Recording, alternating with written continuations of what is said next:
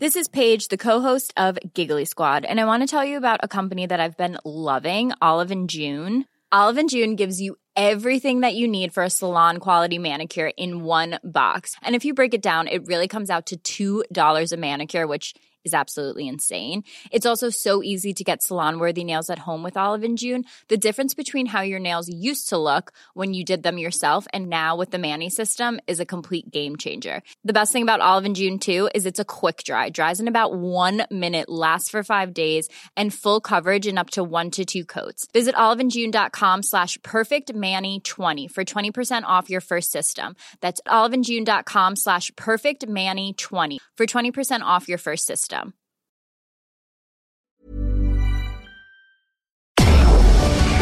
Tarde a tarde, lo que necesitas saber de forma ligera, con un tono accesible. Solórzano, el referente informativo.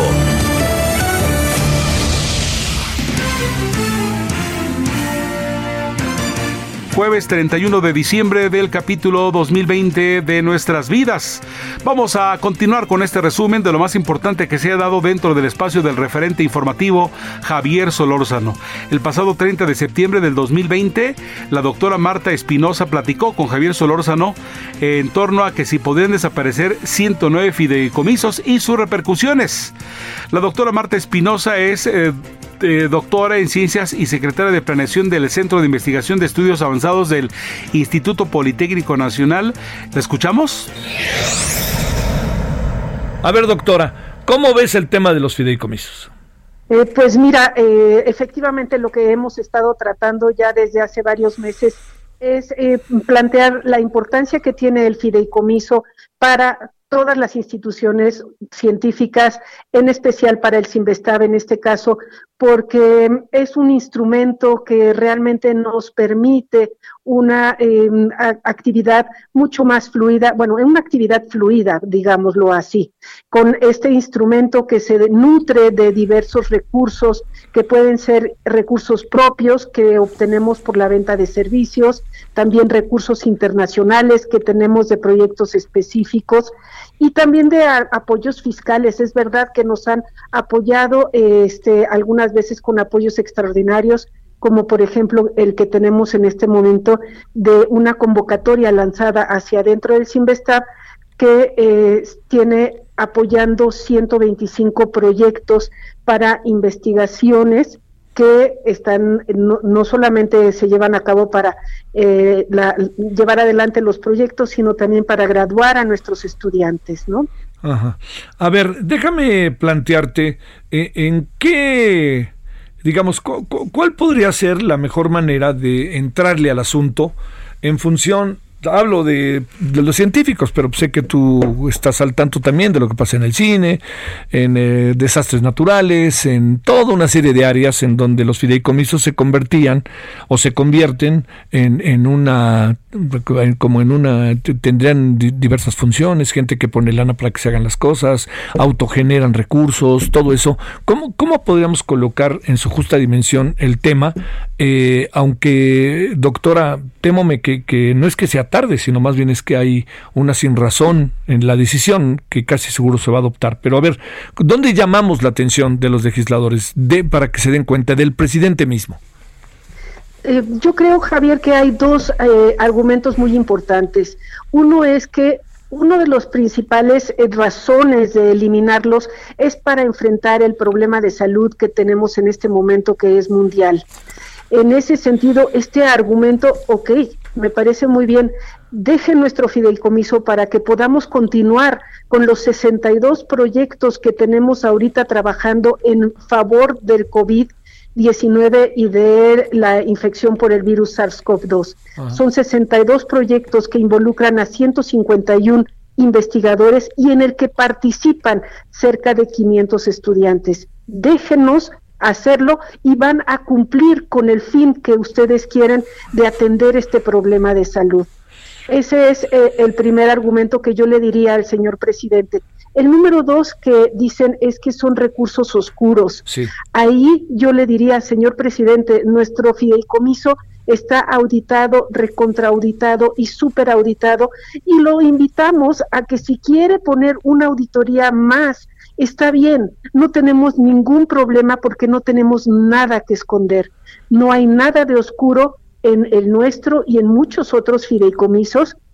Antes, al contrario, cuando se crean, Javier, las reglas son tan claras, las reglas son tan específicas que es difícil cambiarse para algún lado para alterarlo. Pero adelante, está abierto nuestro, nuestro fideicomiso, nuestras reglas de operación son totalmente transparentes y todas las auditorías que ha tenido, todas han sido favorables. Son los dos argumentos que yo le diría, señor presidente, las dos causas por las que quiere eliminarlos no se cumplen este, por favor, mantengamos ese fideicomiso. A ver, esta idea de que a pesar de que se pudieran retirar los fideicomisos, se van a retirar, yo creo que lo sabemos, ¿no, Marta? Pero bueno, este, esta idea de que se van a retirar, pero que habría, se mantendrían recursos, ¿qué, eh, sirve de algo, no sirve de algo o qué es lo que sucede? Eh, no, pues realmente lo que necesitaríamos es un instrumento muy parecido para eh, lograr dar el salto multianual para hacer nuestras investigaciones, Javier. Todos sabemos que el año fiscal es un año muy distinto al año calendario y que los años este, científicos son muy distintos al fiscal y al calendario nosotros tenemos, necesitamos esa posibilidad de poder alimentar a nuestros animales de experimentación que están, por ejemplo, sujetos a tratamientos crónicos para estudiar enfermedades eh, importantes para la salud de, de, nuestra población. Necesitamos que nuestras células tengan todo el tiempo el, CO2 que las mantiene vivas, que podamos ir y eh, llenarles con, con em, nutrientes para que no se mueran. Y hay muchos proyectos que necesitamos cumplir para poder eh, cumplir con el primer mandato que tenemos, que es la formación de recursos humanos de alto nivel. no podemos decir, sí, perdón. Adelante, adelante, perdón, Marta. Adelante. No podemos detener los trabajos de los estudiantes que apenas tienen un año de experimentación para hacer sus proyectos de maestría, no podemos detenerlos en el año fiscal eh, entonces, eh, realmente el perjuicio de eliminar el fideicomiso es enorme para instituciones como el Chimbestá. Sí, pues sí. A ver, déjame plantearte el, tema que tiene que ver con... Eh, digamos, con, la presencia de CONACIT, que CONACIT, hasta donde yo alcanzo a ver, es un animador importante para justificar la terminación de los fideicomisos. ¿Qué piensas de esta parte? Bueno, por un lado a mí me sorprende em, que el CONACID no haya em, hecho también levantado la, la, mano en este sentido, pero CONACID parece haber pactado hacia adentro de ellos juntar todo en un solo fideicomiso. En eso, en ese sentido, ellos contarían con un instrumento que sería manejado desde la dirección de CONACID que nosotros no tendríamos. O sea, ellos sí mantienen un fideicomiso, sí mantienen esta flexibilidad para poder acomodar las distintas necesidades de investigación en el país, más a nosotros nos quitan el único que tenemos. Y ahí esa sería la, enorme diferencia. Te mando un gran saludo, doctora Marta Espinosa. Un gran abrazo, Javier. Gracias, como siempre. Tú cuídate mucho, por favor. Gracias. Solórzano, el referente informativo. El referente informativo Javier Solórzano ahora platica con Trino Camacho, que es caricaturista e historietista mexicano, un artista visual, y platican con ese sentido tan peculiar la muerte de Quino, el creador de Mafalda, este argentino que conquistó el mundo con su peculiar sentido de el humor. Javier Solórzano, el referente, entrevista a Trino a través de El Heraldo Radio. Oye, a ver, déjame decirte, ¿qué, ¿qué? Digo, sé que es importante, muy importante para ti, para todos, pero para ti, hoy cuando vi esa foto en donde tú eras más joven y todos eran más jóvenes, me puse a pensar qué habrá sido esta foto en la vida de Trino, ¿no? Ha de haber sido esas fotos. Oye, es como sacarse una foto con el Pistache Torres o algo así. Oye, Javier, yo tengo, espérame, yo tengo fotos contigo de esa misma época o un poquito más adelante y todos tenemos el pelo negro, ¿no? Te quiero decir. Eh, bueno, en mi caso fui muy rápido derrotado, ¿no? Oye, pero ¿qué? Pero, sí. ¿Qué fue eso, eh, Trino? Digamos, porque sé que mantuviste contacto con él.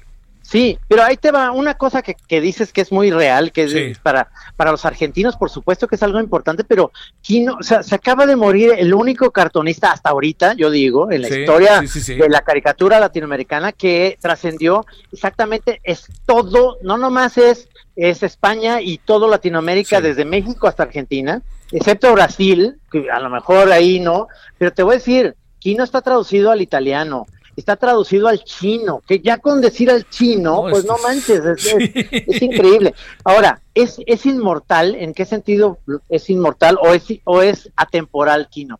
Porque hizo primero personajes sensacionales como Mafalda y, y- y que habla de niños, porque además, tú sabes, Kino lo hizo esto como una especie de respuesta a Schultz, que hacía rabanitos, yo no sé por qué se llama rabanitos, pero en inglés es peanuts, este, de Snoopy, Charlie Brown, o lo que tú quieras, pero con una niña y con unos personajes que tú sabes que a lo mejor en tu familia seguramente tuviste una hermana que era Susanita, un hermano Manolito Sí. y otro hermano Felipito, es decir, son personajes entrañables porque realmente hablan de personajes que son filosóficamente o sociológicamente entrañables porque no hay no hay nacionalidad Eso- esos esos niños pueden estar en Galicia como pueden estar en, en Sí. Nuevo León como pueden estar en Chile o en o en, en Argentina es decir eh, eh, eh, acabas de poner un audio antes de entrar Sí. la única cosa que yo que, que sí pasa en la vida es es decir es mi decepción con Kino fue cuando fui a ver la película de Mafalda y entonces Mafalda hablaba como argentina y dije a la chingada no mames habla como argentina Sí, sí, pero sí. claro porque cada quien en su mente tiene la voz del personaje en su mente y eso por ejemplo los Simpsons no lo sufren porque los Simpsons nacieron en la tele Sí, cuando naces claro. cuando naces en una tira cómica pues el ratero de las fábulas de policías y ladrones para los tapatíos habla como tapatío y ocupo y ahora sí voy para acá Sí. pero para los para los chilangos qué pasó manito ¿Qué Pues, pasó, cuate? exactamente todo Sí. el mundo tiene su Oye, personaje los en la trazos, mente. los trazos de, de Kino, ¿qué, ¿qué te parecían? Porque en un primer momento parecían como, no sé, a la, digo, es un asunto que no, no, no le intelijo bien, pero lo veo, pero parecían como muy, muy básicos, ¿no? Y a lo mejor eso los hacía muy atractivos. ¿Eran o no eran o cómo ves eso?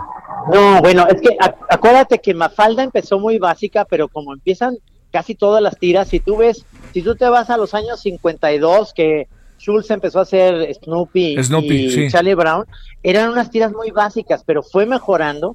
Tú acuérdate que Mafalda lo dejó de hacer en el 74, es, Es decir, cierto, se la retiró, tira duró claro. 10 años, 10 años, como los Beatles, o sea, hizo, hizo, hizo Abbey Road y luego dejó de hacerlo, claro, por eso es, por eso es inmortal Kino, porque no siguió haciendo la tira como, como lo hizo Schultz hasta que se agotara, es decir, cuando, cuando dices, ya, ya la tira de, de rabanitos o peanuts, la ves en el periódico y es como una mancha más, ya no la lees, pero, pero Mafalda la lees porque sigue siendo para todos nosotros entrañable y pareciera que la hizo ayer, ¿me entiendes? Porque los personajes son totalmente actuales, Sí. porque habla exactamente de, o sea, Mafalda es una niña, imagínate, ahorita en estos tiempos del Me Too, del feminismo, de la vida, eh, eh, es decir, escogió perfecto, pero ahí te va una historia que es maravillosa con él.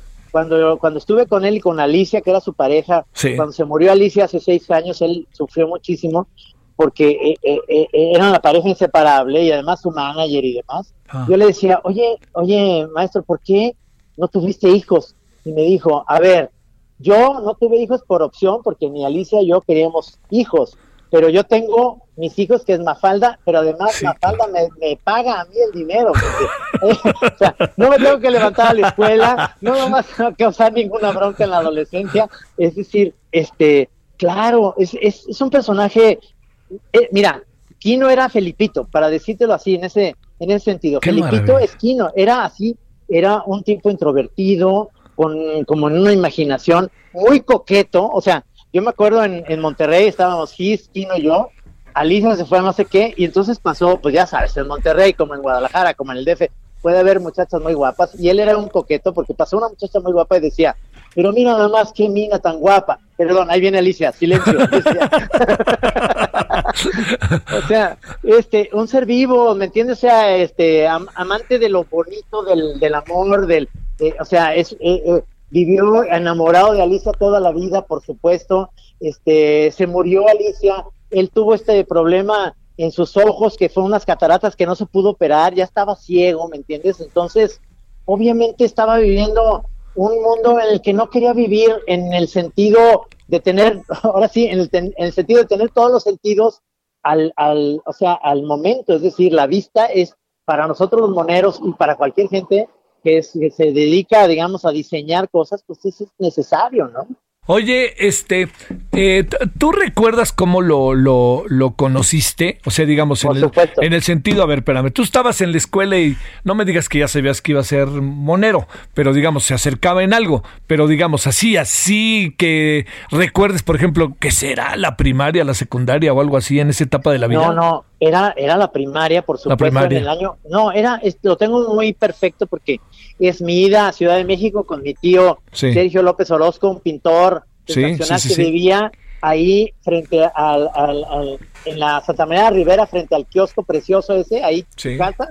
Y llegamos, eh, llegamos eh, eh, mi hermano y yo, y entonces lo primero que cuando llegamos nos dijo, lean esto. Y nos dio un volumen de Mafalda de Ediciones La Flor argentino, es decir, todavía no lo publicaban aquí en México, pero él ya lo había conseguido. Y entonces dijo, lean esto porque esto les debe interesar. Bueno, ahí yo me quedé prendado con las historias de Kino. Para mí, te voy a decir, mis tótems son tres, es como la Santísima Trinidad, era, de verdad. Venga. Era Kino, eh, Sergio Aragonés, que sigue, sigue vivo, que es un maestrazo. Sí, sí, en sí. Mad, en Mad, en la revista Mad. O sea, un español mexicano que se va a Mad a hacerla. Y el otro es Rius. O sea, son tres. Para mí, es, es o sea, es decir, claro que admiraba a los cartonistas políticos y me encantaban y demás, pero Ríos tenía una parte que era bonita de humor que no tenía nada que ver con la política, por eso yo me decidí hacer esto, es decir, yo soy un caricaturista que no me, no me interesa que en mis tiras sea una cosa política, sino que más bien sean historias que a lo mejor, como en el Rey Chiquito lo puedes ver o en las otras, tengan un sesgo político, pero, pero, pero eso es lo que tenía Kino. Si tú te si tú te vendes o sea no que te vendas pero si tú si tú eres partidario de una especie de, de, estar en favor de algún partido político lo que sea ya pierdes credibilidad. En, cambio Kino estuvo siempre en la neutralidad pero siempre en la crítica en la crítica del gobierno que estaba. En primer lugar eran militares que claro eran claro. estado ahí. Y se fue a vivir a España y luego a Italia precisamente huyendo de eso pero él me decía, mira, esto es algo bien curioso porque yo le decía, oye, ¿con quién te iba mejor para los pagos en los periódicos? Porque ya sabes, la historia de Argentina es como la de México. Sí, sí, sí. oye, como Tucson. Exactamente. yo sé lo que has pasado.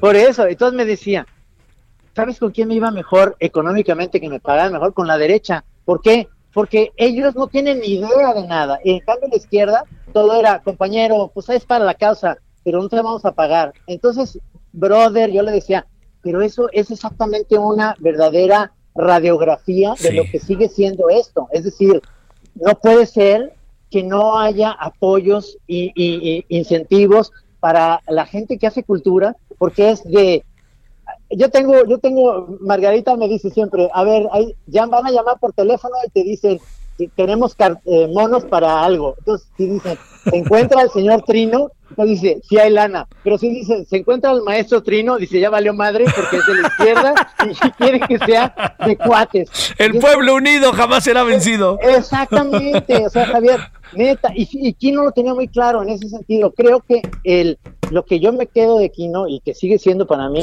mi máximo es que era un crítico de todo.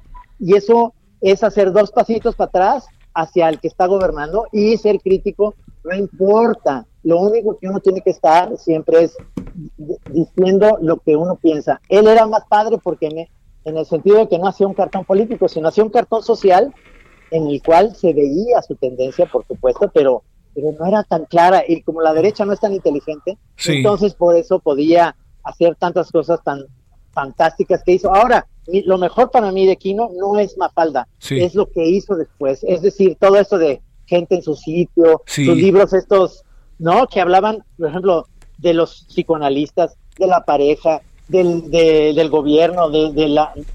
es decir, todo eso es fantástico de Kino. Oye, eh, a ver, Trino, la, esto que, que, tiene que ver con, con, digamos, que de repente te tienes que, ahora sí que hablo hasta de tu caso, te tienes que volver una especie de multimedia, ¿no? Entonces, a ver, tú eres eh, policías y ladrones.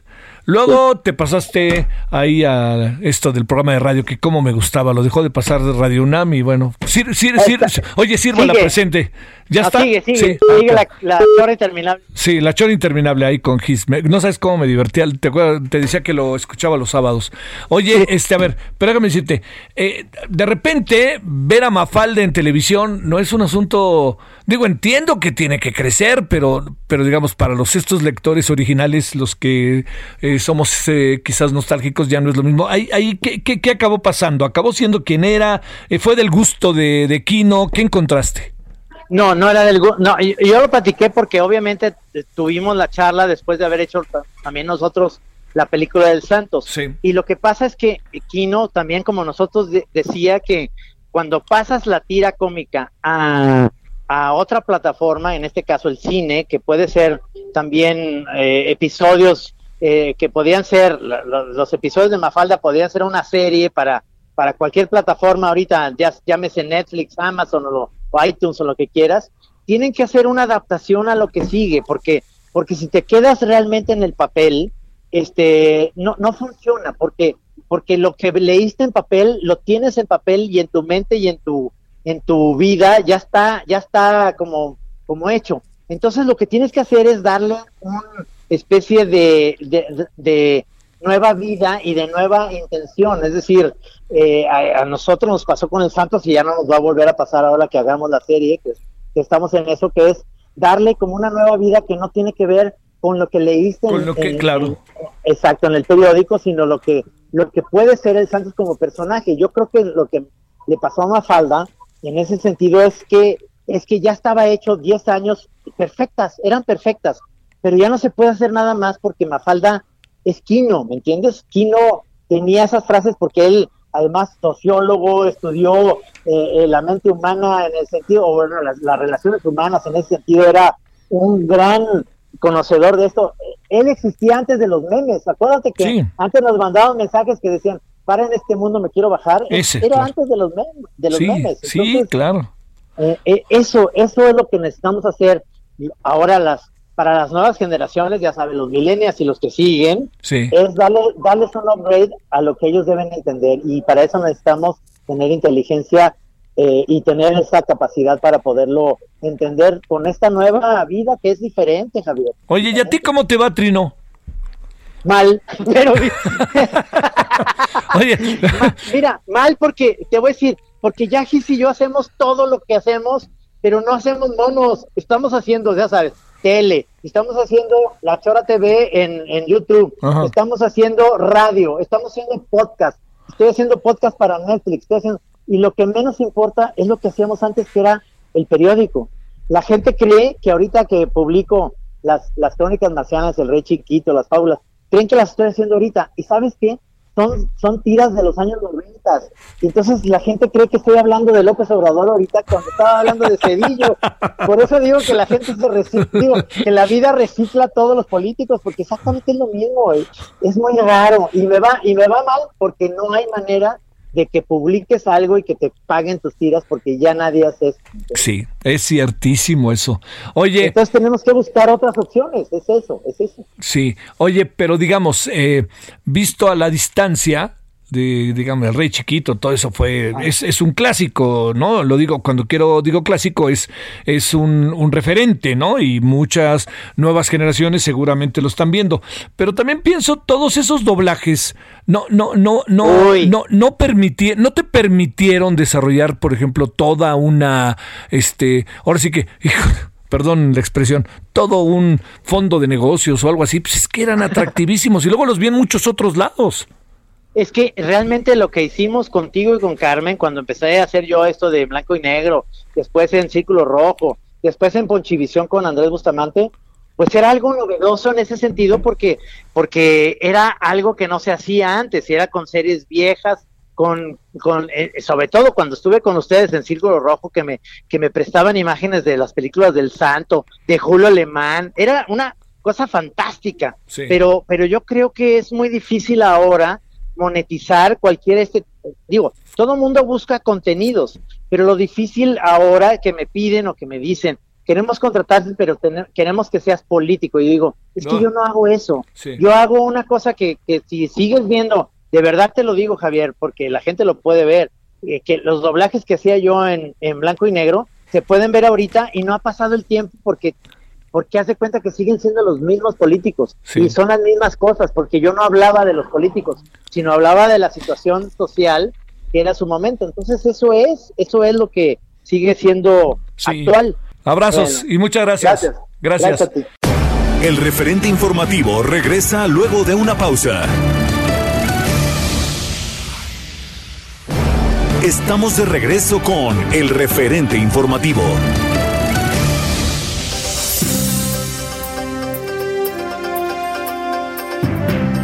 Anayeli Pérez Garrido, que es asesora jurídica del Observatorio Ciudadano Nacional del Feminicidio, platica en torno al feminicidio y violencia contra las mujeres que desafortunadamente en este flagelo crecen en nuestro país muchas cosas pasaron estos días respecto a temas de feminicidios, mujeres que fueron encontradas, eh, incluso modelos, eh, mujeres estudiantes de universidades. Eh, ¿qué, supones que pasa y, qué es lo que lo hace permisible y posible, Anayeli? Bueno, lo que es una realidad es que esta problemática que se ha visibilizado desde hace décadas, pues no se ha atendido debidamente, no hay una política de prevención adecuada y el tema de acceso a la justicia, que tal vez es en donde más se ha eh, pues apostado o se le ha invertido, digamos, en estrategias, pues tampoco se ha visto o, se ha reportado un, resultado, ¿no? O sea, em, nos habla esta problemática de que pues las mujeres vivimos un contexto de discriminación generalizada y es, digamos, tan grave o, tan, o, está tan agudizado que, la consecuencia es la privación de la vida de las mujeres o la privación de la libertad de las mujeres con delitos como el feminicidio o, o la desaparición, la trata de personas. Eh, me parece que hay una falta de política de Estado con esa, o sea, con esa denominación para hacer frente a una problemática tan grave, tan lesiva eh, a nivel social y que no se han tomado las medidas adecuadas y como, o sea, como tal, como una política de Estado. Oye, eh, ¿qué, es lo que estamos eh, enfrentando en función de que uno, es, es, una paradoja, ¿no? Uno supondría que en la medida en que pasa el tiempo, eh, se deben desarrollar procesos de mayor información, en términos de la sociedad. Es decir, la sociedad tiene más elementos para poder entender, diría yo, lo que pasa. Pero resulta que, que parece que como si fuéramos o si estuviéramos caminando exactamente hacia rumbo contrario. ¿Qué está pasando con el proceso de formación de una sociedad desde las primeras generaciones?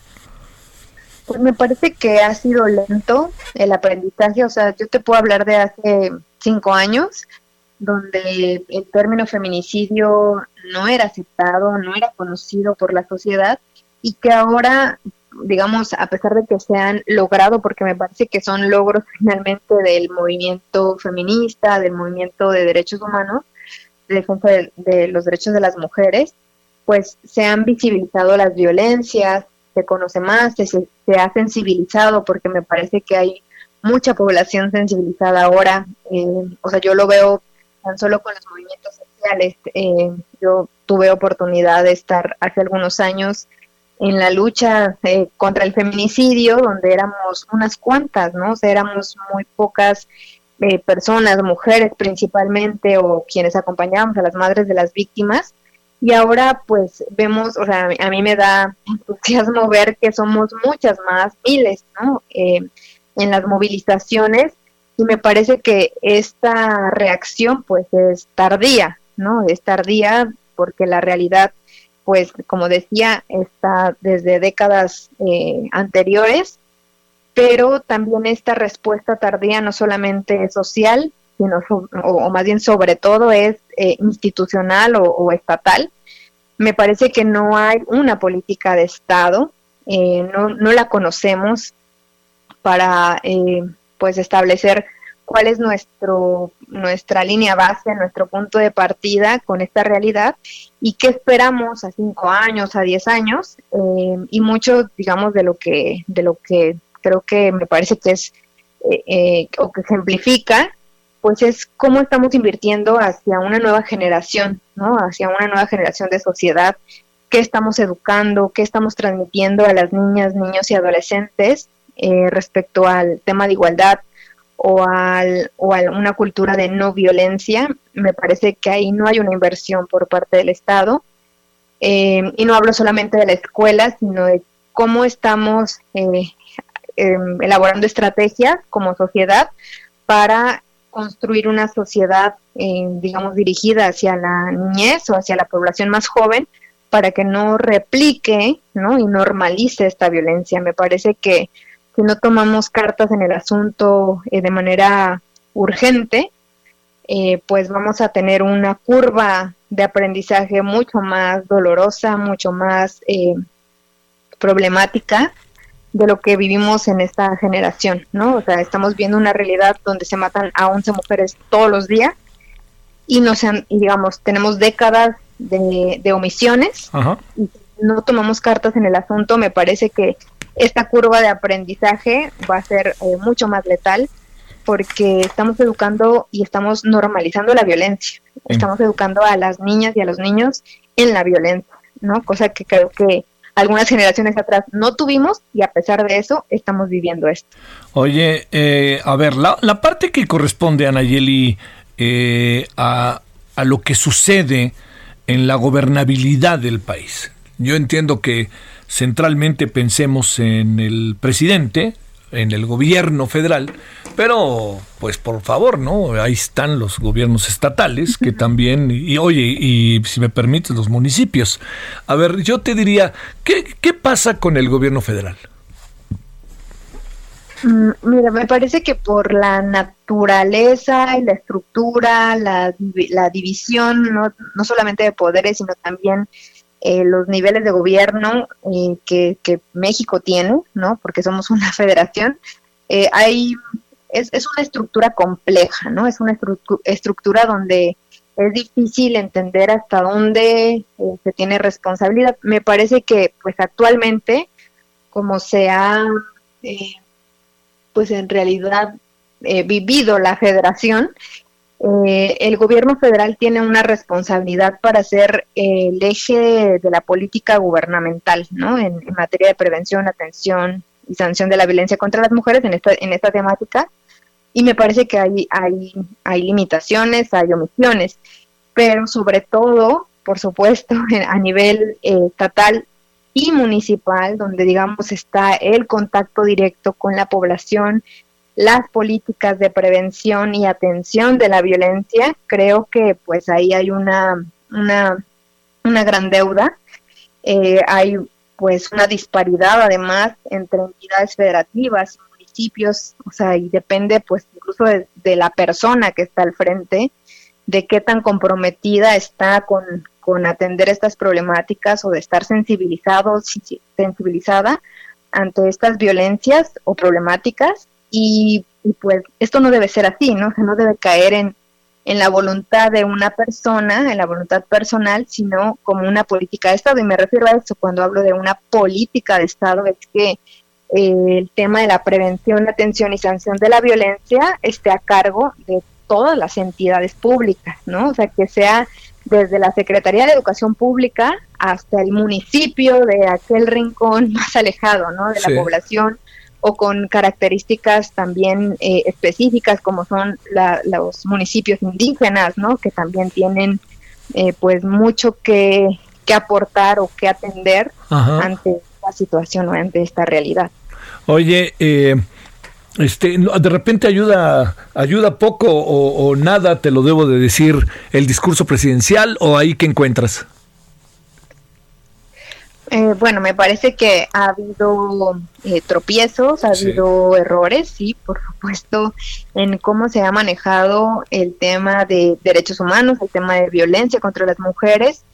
Eh, me parece que no ha sido muy asertivo a veces el, el, discurso y pues finalmente las palabras, em, digamos que desde una política de Estado sí tienen un efecto, ¿no? Entonces... Sí, sí, y desde el gobierno federal no hay una sensibilización hacia, hacia este tipo de problemas o de su gravedad ¿no? y su complejidad, porque tampoco es una cuestión meramente doméstica, y mm. aunque así lo fuera, eh, no está siendo bien atendida, pero no lo es, lamentablemente, eh, digamos, hablando de feminicidio o de violencia contra las mujeres, no está reducida al ámbito privado. Las mujeres estamos viviendo violencias también por efectos de otras em, problemáticas sociales como es el narcotráfico, ¿no? la delincuencia organizada, la trata de personas. Em, el discurso pues sí tiene un efecto en cuanto al, al, nivel de atención o la prioridad que se le da como como como primero como estado y también como sociedad, ¿no? Sí, sí, sí. si la cabeza de un estado justifica o invisibiliza este o minimiza la violencia contra las mujeres, pues por supuesto que el agresor se va a reír, ¿no? Em, me parece que sí es eh, importante que desde el, desde el mandatario del, Estado mexicano y todas las autoridades, em, digamos, eh, hasta el policía, ¿no? De a pie, pues tengan eh, claridad de que es un problema que enfrentamos como sociedad y que ellos son, son parte de la pues de lo que esperamos sea la solución, ¿no? Que es el Estado, que dé respuesta, que dé atención, que, dé, que, garantice el acceso a la justicia para las víctimas y que esta, esta, estos procedimientos pues sean con dignidad, que sean con respeto a los derechos humanos y o sea y me refiero a que no se revictimice que no se justifique la violencia que no se minimice que no se eh, o sea que no se realice con estereotipos, ¿no? Eh, de género, por ejemplo, cuando se habla de violencia contra las mujeres. Sí. Eh, y pues me parece que el discurso es importante, o sea, que, que la cabeza tome como una acción prioritaria y como una política de Estado el atender la violencia contra las mujeres y la discriminación, porque el nivel de desarrollo de un país también se mide por eso, ¿no? Bueno, este, Anayeli, pues ahora sí que como aquella canción, ¿verdad? No pare, sigue, sigue y a seguirle y a seguirle. Pero estos días han sido como, además de todo, tristes, ¿no? Porque son historias recurrentes, con como denominadores comunes. Y eso duele, ¿no? Pues sí, o sea, duele que, digamos, que tantas vidas no, no, o sea, parezca que sean en vano. Sí. Eh, porque muchas de las mujeres que están detrás ¿no? de, la búsqueda de justicia son las madres de las víctimas y ellas luchan no solamente por tener acceso a la justicia para sus hijas, sino también para que estos hechos dejen de ocurrir. Sí, claro. Entonces, pues lo digamos que a la población es parte de esa lucha. Sí, sigamos, sigamos. Gracias, Anayeli. Muchas gracias a ti, Javier. Hasta luego, Anayeli Pérez Garrido, quien es asesora jurídica del Observatorio Ciudadano Nacional de Feminicidio. Solórzano, el referente informativo. Gustavo de la Rosa, que es un defensor de derechos humanos y diputado local por Morena en Chihuahua, platica con Javier Solórzano por el conflicto de la presa La Boquilla. Estamos reviviendo para ustedes, retomando las entrevistas más importantes que se dieron en este espacio a través de El Heraldo Radio. Entrevista Javier Solórzano, el referente informativo. ¿Cómo va tu nueva actividad ahí? De diputados es, muy interesante. No, estoy seguro, estoy seguro. Y luego este, conocer uno de veras. Este, yo estuve en el Cerezo de Juárez. claro, claro. Pero no, nunca había visto la corrupción de Cervita como ahora. No me digas. Híjole, híjole, carajo, hasta carajo. de verdad, no, les ganan con mucho a los del cerebro. Oye, oye, ¿y, y, y quiénes? O sea, ahora sí que por todos lados se reparte o hay algunos que no, en particular pues algunos van mano. no, pues es que ese es selectivo, pues es que este no, no, pues es que no, uno no puede aceptar eh, este, este, tipo de cosas, pero nada más hay, un caso, un caso particular de un diputado al que le dan 800 mil pesos al mes. A ver, ¿puedo saber a cuenta de qué? Bueno. ¿A, cuenta de qué? No, ah, para personal de apoyo. No, hombre. Así. Ah, y bueno, con eso ya te dije todo. Ota, ota, Oye, Entonces, la lucha ahí contra la corrupción y la lucha, pues no, me ha llevado a, niveles fuertes y, y, y, y, de una gran experiencia conocer lo que, eh, lo que es la corrupción este, y cómo va a ser muy difícil, muy difícil dominarla. Sin embargo, pues el tema, el tema era lo, lo, de lo del agua y este conflicto del gobierno federal estatal, ¿no? Mira, eh, yo, yo, yo sostengo que hay un problema, un problema de, de, ruptura del orden constitucional, de la estructura constitucional, porque eh, todo, todo empezó eh, como antecedente hay una mala decisión de Conagua. Yo lo he dicho muchas veces y a lo mejor me vienen llamando la atención de Morena porque lo digo, pero hay una mala decisión de Conagua. Sí. Eh, a principios del año, en el mes de enero, Conagua decide extraer de la presa de la Boquilla eh, mil millones de metros cúbicos de agua para trasladarla al río Bravo y de ahí trasladarla a las presas de La Amistad y, y Falcón para pagar el tratado, pero además cumplir con obligaciones con los estados de Tamaulipas y Nuevo León y Coahuila. Sí. Eh, eh, hablar de, de, mil de mil metros de, de, mil de un millón de metros cúbicos de, de, mil millones de metros cúbicos de agua es prácticamente hablar de la mitad o más de la mitad de lo que tenía la boquilla es dejarla en muy, muy poquito. Y eso generó una, una reacción muy irritante en la, en la población. Eh, después, para efectos de asegurar que se, que se mantuvieran abiertas las compuertas, eh, va eh, el ejército. Y, y, hay una, una reacción, en mi opinión, una reacción este, em, popular, pero en mi opinión, manipulada. Ah, hay un ah, descontento sí.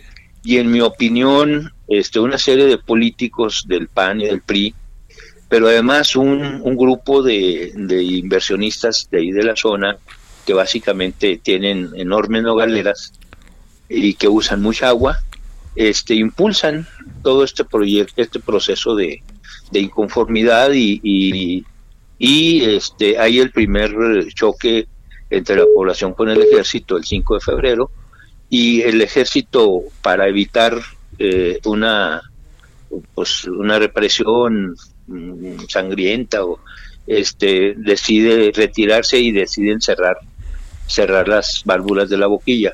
Yo digo que, que no tenía, no había necesidad de llegar a este extremo por un acto de autoridad y a los actos de autoridad se combaten mediante el juicio de amparo. Y, son relativamente, el juicio de amparo es muy, muy, muy, muy sencillo. Mira, un grupo de gentes estuvieron en contra de Santa Lucía, ¿sí? ¿Qué hicieron? Interpusieron un juicio de amparo y por meses no se pudo seguir el, el, aeropuerto de Santa Lucía. Diferente habría sido que se hubieran ido en bola todos los eh, empleados y trabajadores de las empresas y tomaran y tomaran el, cuartel de Santa Lucía, ¿no? Había generado un problemón enorme, ¿no? Es una cosa similar. Pero bueno, ya una vez que empieza el, problema, se convierte en un problema jurídico, en un problema social, y un problema se, se convierte en un problema social, el, hay un, un segundo gran error, porque ahí ya es un problema de seguridad pública, es decir, es una la población de una de un pueblo, de una ciudad, de una pequeña ciudad enfrentada con el ejército. Eh, hay una mesa de seguridad donde se coordinan todos los elementos de la de, seguridad y que deben de ponerse de acuerdo para enfrentar cualquier alarma, cualquier amenaza a la seguridad pública.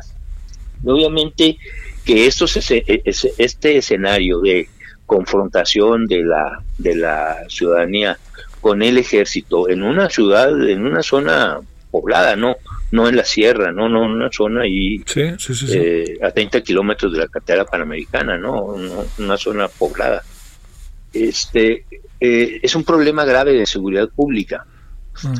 Y la estrategia, una vez que sucede eso, tú, tú sabes, yo estuve en la mesa de seguridad por cinco años, este, fui de los, de los que diseñamos la, las, la forma de intervenir del ejército y cómo se separar el ejército y cómo traer la policía eh, federal y cómo supervisar todas estas cosas.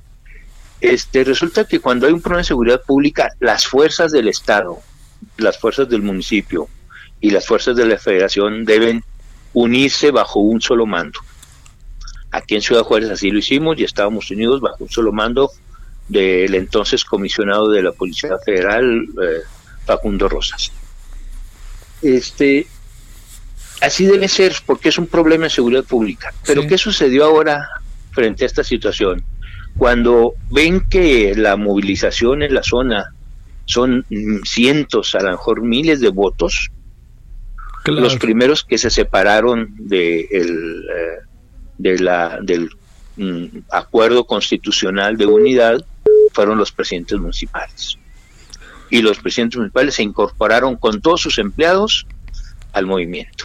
Pues, pues, y pues. después los diputados estatales del PAN, junto con otros diputados de los otros partidos que lo siguen porque pues son los que tienen el poder ejecutivo y, y, el, y estas cosas que te platicaba ahorita. Oye, entonces el gobernador al final, que no diga que no, por la versión que nos das, jugó políticamente con el asunto. Claro, claro que sí. Mm. Oye, fue un error, ¿eh? En este, gravísimo, mira. Es un error ese. En este, en este tipo de mesas de trabajo, lo que se dice es absolutamente secreto. Sí. Entonces, el gobernador cuando vio que había una reacción muy terrible, porque hubo varios enfrentamientos, por lo menos cuatro, con la Guardia Nacional, ahora sí ya se retiró el ejército y dejó a la Guardia Nacional, y hubo por lo menos cuatro, algunos muy difíciles, antes del problema del gobernador, ¿eh? Sí. Este, eh, eh, enfrentamientos muy difíciles, este, la, la ciudadanía pues empezó a tomar una actitud muy reactiva contra la Guardia Nacional y empezaron a exigir que se fueran los de la Guardia Nacional porque los de la Guardia Nacional eran los que estaban protegiendo que se abrieran las compuertas. Ahora sí ya no se iban a pagar los mil millones de metros cúbicos, sino se andaba hablando de pagar alrededor de 200 millones de metros cúbicos, 250 ya, una cantidad razonable que permitía que hubiera agua para el ciclo agrícola y luego abonar algo al tratado.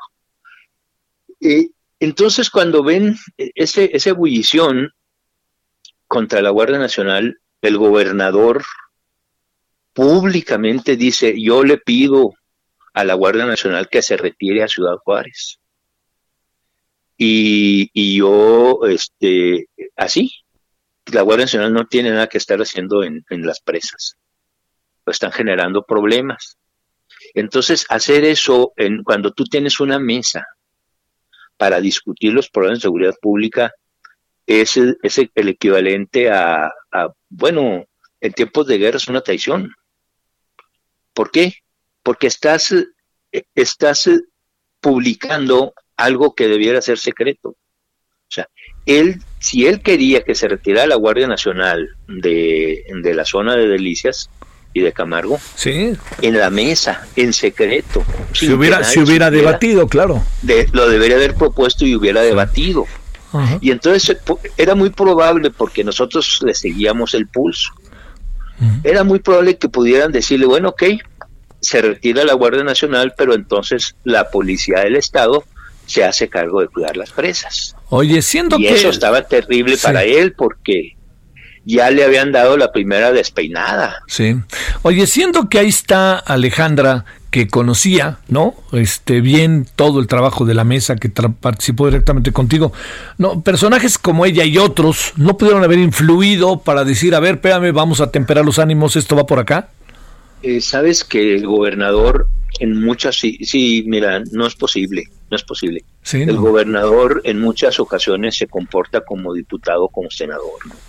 Uno como diputado puede este, eh, decirle hasta que se va a morir al diputado de enfrente. Sí, pero no, no, no. Y al terminar nos vamos a comer juntos.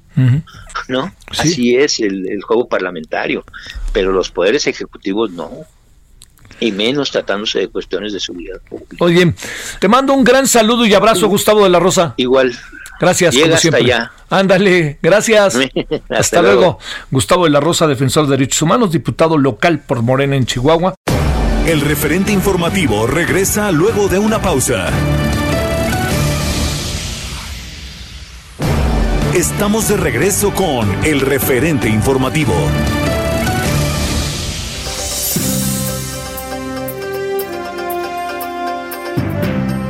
Le hemos pedido a Hugo Ítalo Morales Saldaña, abogado laboral y miembro fundador de la Asociación Iberoamericana de Derecho del Trabajo y de Derecho Procesal del Trabajo, hablar de algo que tiene que ver con usted seguramente.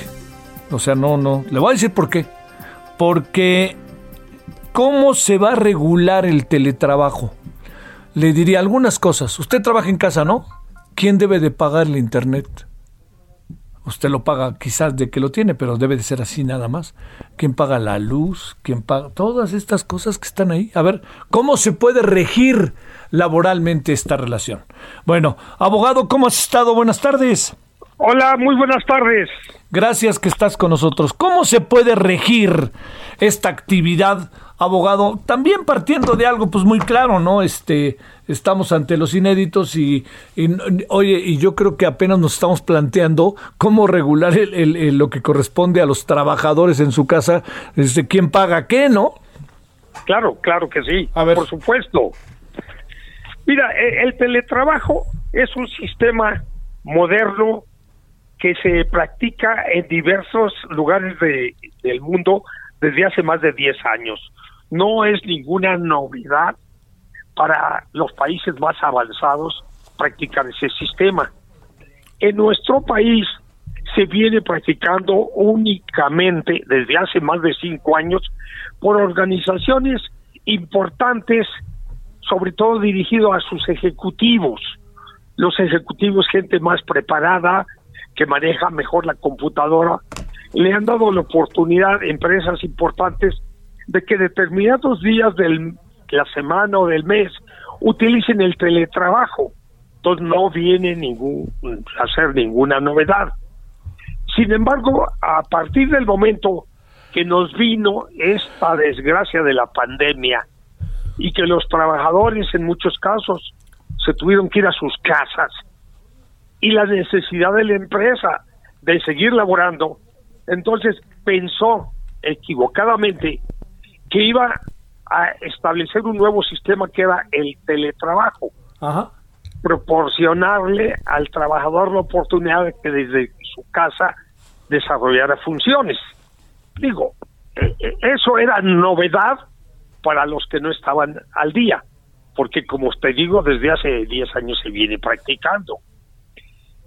El teletrabajo, el primer problema que tenemos ahora que lo estamos practicando en el régimen de pandemia y ya más generalizado, tiene muchas ventajas y muchas desventajas.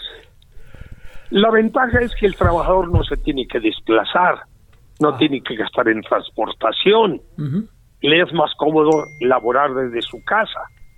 Pero la desventaja es que debe tener métodos tecnológicos para el teletrabajo.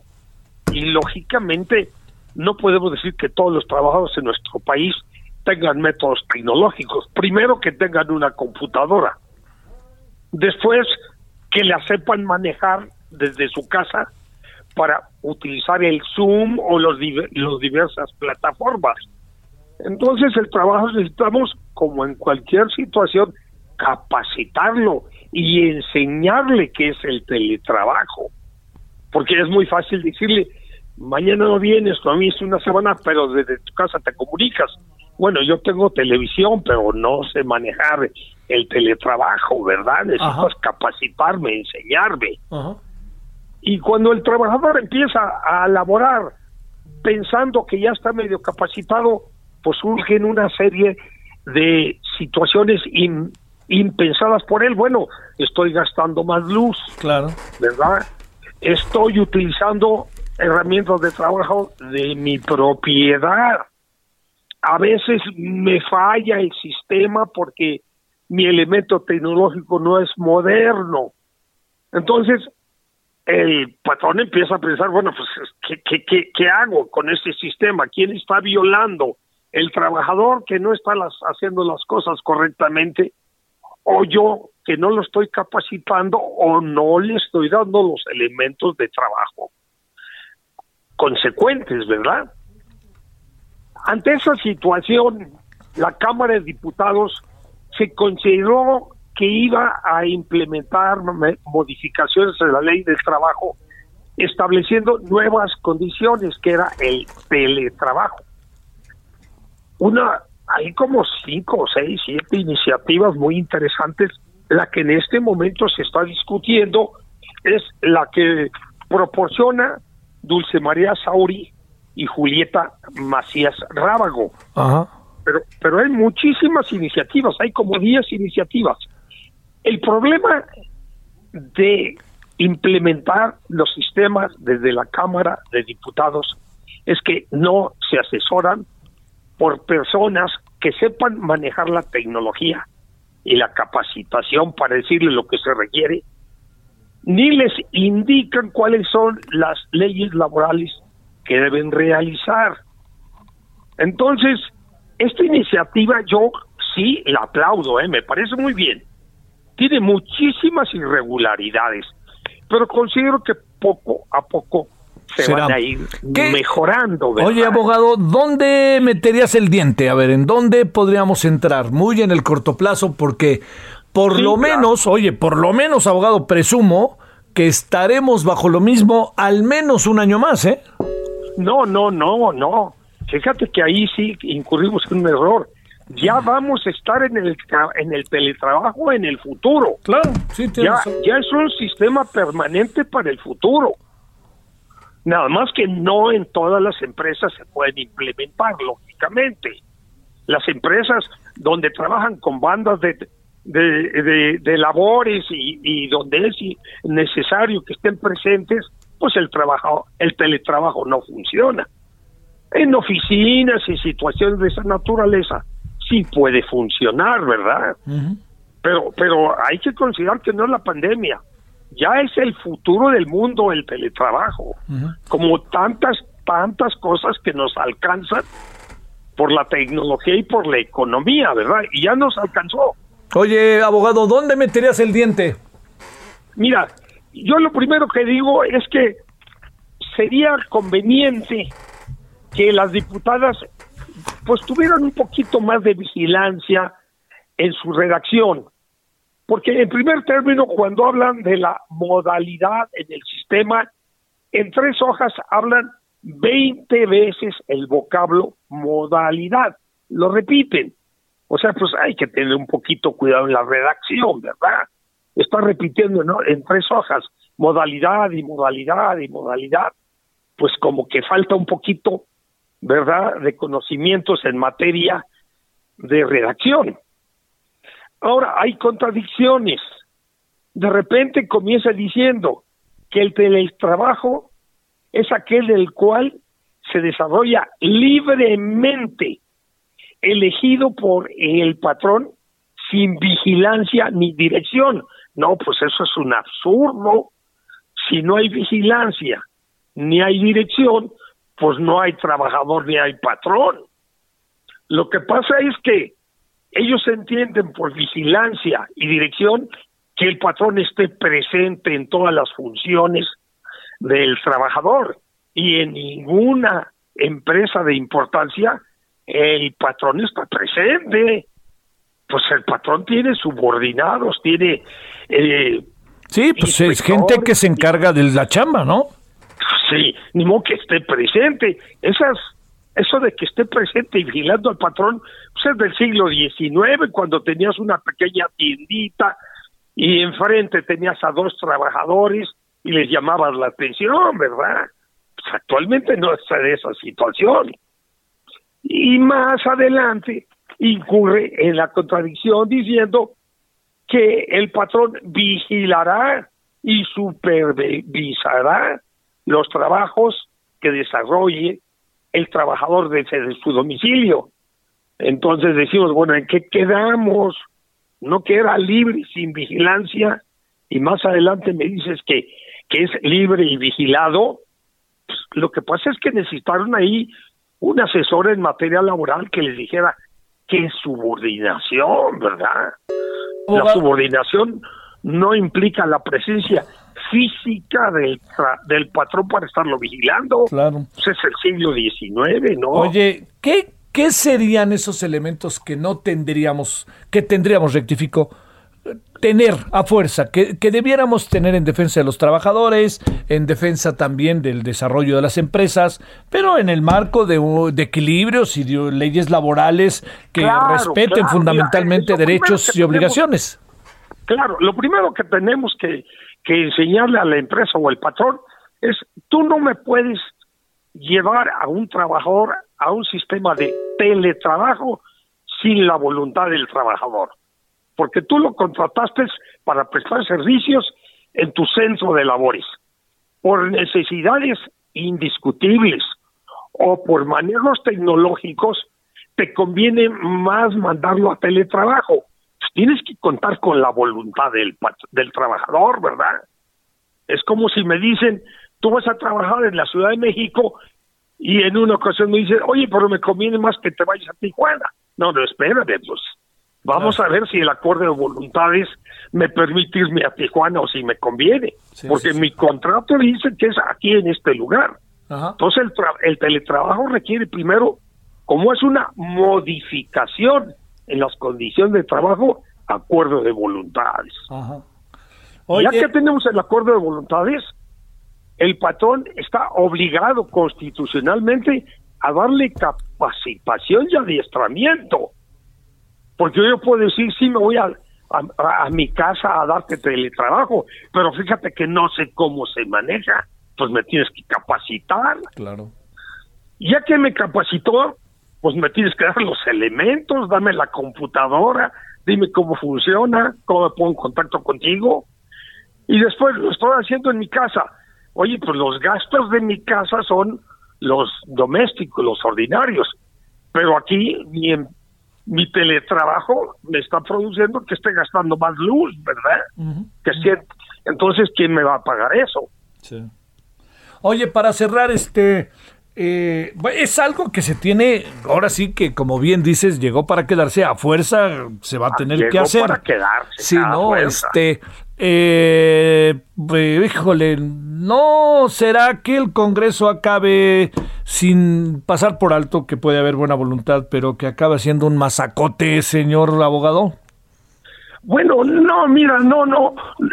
Un masacote sí será la iniciativa, que no es tan mala, ¿eh? Ajá. Está bastante bien con los errores que te señalo. Pero hay que considerar dos cosas. Uno, es el futuro. O sea, la tecnología se impone al derecho del trabajo, no el derecho del trabajo a la tecnología, ¿verdad? Sí. Antes teníamos taquígrafas, mecanógrafas, y ahora ya no tenemos taquígrafas, mecanógrafas. No, ¿verdad? ya, ya. ¿Por qué? Porque se impuso la tecnología. Y las personas que no estuvieron en condiciones de cambiar de taquígrafa a mecanógrafa a cambiarse a la procesadora de palabras, o las capacité o las liquidé. Porque pues yo ya no necesitaba una taquígrafa, Ajá. yo necesitaba a alguien que manejara la computadora. Pues lo mismo pasa con el, con el teletrabajo. Si va a haber cambio en el sistema, tiene que capacitarlo. Y el trabajador que no esté capacitado, pues no me va a poder desarrollar la función, ¿verdad? Así de fácil. Eh, ¿Esto cuándo debiera aprobarse, abogado?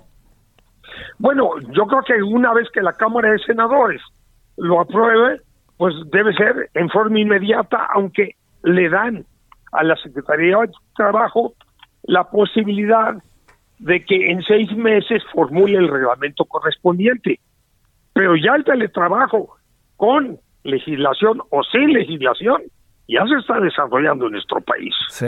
Oye, este, A ver si no tu despacho empieza a recibir una infinidad de, de, de amparos o cosas parecidas ahora que venga todo esto, abogado.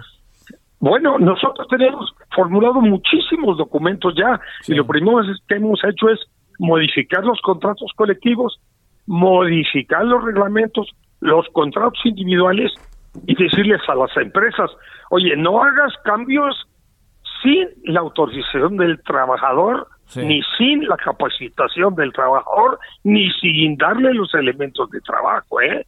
no vas a llevar a cabo una orden unilateral no, ¿para qué quieres? estás violando el contrato de trabajo. Sí, sí, sí. Abogado, que te vaya muy bien y muchas gracias que estuviste con nosotros. Te, te, volveremos a buscar, abogado, porque este asunto apenas empieza. Con todo gusto, muchísimas gracias por las atenciones. Hasta luego, abogado Ítalo, eh, Hugo Ítalo Morales Saldaña. Solórzano, el referente informativo. El referente informativo y sus entrevistas más importantes a través de El Heraldo Radio. Pamela San Martín, abogada, ex consejera del INE, platica con Javier Solórzano en torno al proyecto del TRIFE que busca tumbar la elección de la dirigencia de Morena. Oye, este Pamela, si, hiciéramos un símil, así como de las broncas que luego ya sabes que se dan cuando no, ¿se traen ganas el INE y el TRIFE o no? Bueno, creo que eh, eh, supongo que estás hablando en este momento en particular. Exactamente, del caso Morena. Sí. De la dirigencia de, Morena. Porque, digo, si habláramos de, de, un conjunto más amplio, pues yo diría que sí hay, sin duda, eh, de pronto unas visiones absolutamente encontradas que, que además, pues la verdad me parece que en muchos de los casos tienen que ver con que el tribunal ha estado cambiando de opinión con una facilidad, eh, diría yo, inusitada. Digamos, decisiones que en el pasado ha eh, convalidado o que ha aceptado, de pronto, de un proceso electoral al siguiente cambia de opinión sin demasiadas explicaciones de por qué se, se llevó esto a cabo. Y si miramos el caso de la dirigencia de eh, Morena, pues creo que lo que tenemos es una, es una conducción por parte del tribunal que ya más allá de preocupante tendríamos que eh, mirarla a la luz de responsabilidades pensando en la Constitución. Primero establece que, eh, el que se organiza una encuesta, que la decisión de la dirigencia únicamente de la presidencia y la secretaría general, no de los demás cargos de dirección, se haga a través de una encuesta, mecanismo que no está siquiera previsto en los estatutos de Morena para la elección de, dirigencias. Primera decisión, al margen de los estatutos, al margen de la constitución que le permite a los partidos políticos tomar, eh, digamos, autorregularse internamente. Luego decide que sea el INE el que la lleve a cabo cuando la constitución dice que quien se la tendría que pedir al INE es el eh, propio partido. Pero además le pide al INE que organice una encuesta eh, bueno, el INE es muy bueno organizando elecciones, muy bueno.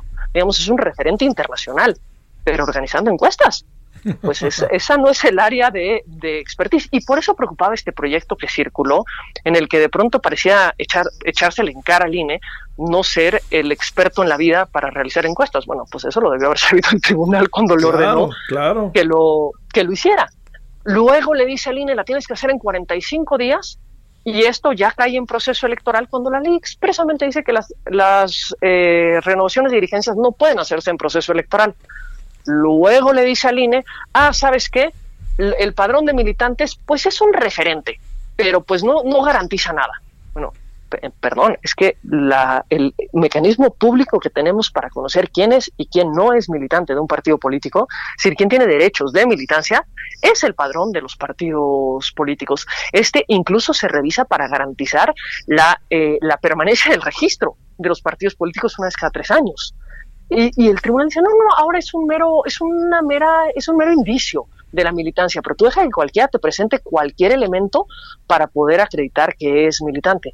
¿Por qué mejor no se le genera un contexto de exigencia al partido político para que, eh, digamos, actualice su padrón, para que eh, lo regularice, para que cumpla con sus obligaciones de transparencia? Pero no, decide que mejor nuevamente trasladarle el problema al INE y decirle, bueno, pues tú, tú busca otros elementos. Luego esta encuesta hazla no solo a militantes, sino a simpatizantes. No, no, no. Híjole, pues es que yo no conozco hasta el día de hoy un padrón de simpatizantes de ningún partido político, ni la ley lo prevé. Entonces, pues, ¿quién va a ser simpatizante? Pues quien diga que es simpatizante, ¿verdad? Y Y finalmente decide, ah, pero incorpora paridad, principio con el que todos estaríamos de acuerdo. Sí. Pero si tú le dices al INE que tiene que organizar una elección para presidencia y secretaría general en la que no sean fórmulas, sino candidaturas por separado, y que esto va a ser una encuesta en la que quien tenga mayor, digamos, aceptación será quien gane, pues nada garantiza que haya paridad. Pero bueno, entonces se tienen que cambiar las reglas después de que ya las estableció el tribunal para atenderlo. Digo, creo que hoy al menos es una buena noticia que no que no se haya seguido con el con el proyecto que se filtró el, fin de semana, porque pues se contradecía con todo lo que el propio tribunal había hecho y con todo lo que el propio tribunal había eh, resuelto previo al día de hoy. Y bueno, ya hoy cambia, se, se, cambia el proyecto que se somete a votación y ya se, se decide confirmar las actuaciones que se han llevado hasta el momento. Entonces el proceso, el proceso sigue. Pero creo que, digamos, esto lo que genera es, eh, en lugar de que el tribunal exija a quien le tiene que exigir, que es al partido político, un partido político no puede decidir no tener un padrón de militantes y que no pase nada. Un partido político no puede decidir no atender mandatos para la renovación de sus dirigencias y que no pase nada y creo que la forma de solucionarlo no es trasladándole el problema al INE para que eh, pues finalmente salga mal parado pase lo que pase porque los conflictos que se tienen al interior de Morena pues no no parece que se van a resolver eh, a través de este mecanismo tan particular que el tribunal decidió que fuera el, el, el medio de renovación de la dirigencia. ¡Qué cosa, mi queridísima Pamela! A ver, Oye, también hasta donde yo entiendo, Pamela, la idea de la encuesta fue del presidente, ¿eh? Bueno, la idea fue del presidente, pero el Tribunal Electoral sí, claro, claro, no, no, no. El presidente, con todo el respeto que nos merece a todos, puede opinar lo que él quiera y puede actuar en el ámbito de su competencia. Hasta ahí. En la decisión de cuál es el método interno lo decide el partido político y con base en sus estatutos. Aquí, si hasta el tribunal se extralimitó porque estableció un método de selección que no estaba ni en los estatutos, pero digamos, creo que esta no, no se le puede atribuir la responsabilidad al presidente, se le atribuye la responsabilidad a quien le hizo caso. Y a quien en el ejercicio de sus atribuciones tomó una decisión contraria a, la Constitución, a la ley, a los estatutos del propio partido político y que creo que, que, generó un contexto absolutamente innecesario para el INE. Tú, tú sabes que yo siempre he sido crítica hacia las instituciones, siempre creo que las instituciones se deben de mirar para mejorarse, pero también se tiene que reconocer cuando se está colocando a una institución solamente para el golpeteo. Y me parece que eh, este traslado al INE para que organice una elección a través de una encuesta que además le decida que eh, todo lo que tiene que ver con la equidad en la competencia le corresponde al Consejo de Honor y Justicia de Morena, pero luego pareciera que se lo quieren nuevamente trasladar al INE cuando empiezan a ver los, los conflictos internos, creo que no contribuye hacia el fortalecimiento de las instituciones, porque lo que ya no sabemos es cuáles son las reglas y lo que, lo que resulta primordial para la celebración de cualquier ejercicio democrático es tener un conocimiento previo de las reglas por parte de todos los involucrados. Oye, Pamela, hay otra variable que en todo este proceso de lo que se, como se están dando las cosas, aparece esto que es que hoy eh, en Morena hay un rompe y rasga contra el INE y contra el TRIFE, sobre todo diciendo le están metiendo manos al TRIFE para que decida lo que queremos y es la cúpula y vámonos, ¿no? Y entonces, ¿cómo quedan las instituciones? Hasta parece plan con maña, ¿eh? Si fuera mal pensado. Bueno, pero es que para eso sí, digamos, yo creo que las instituciones van a estar sujetas a cuestionamientos por parte de los distintos actores. Las instituciones electorales siempre están sujetas a cuestionamientos más o menos válidos, con o sin razón, pero digamos, la crítica y el cuestionamiento es una situación válida e inherente, al, digamos, a la, a la función electoral pero pues es en las decisiones que cada una de las instituciones eh, adopta en las que se coloca de un lado la balanza o de otro. Aquí el tribunal se ha colocado en esa situación. Me parece que no hay una explicación racional que se pueda dar de por qué tomar las decisiones que ha venido adoptando en relación con esta con, con, la renovación de la dirigencia. ¿Por qué no exigirle eh, que arreglen su padrón al partido? ¿Por qué no exigirle que ellos mismos organicen su elección? ¿Por qué no?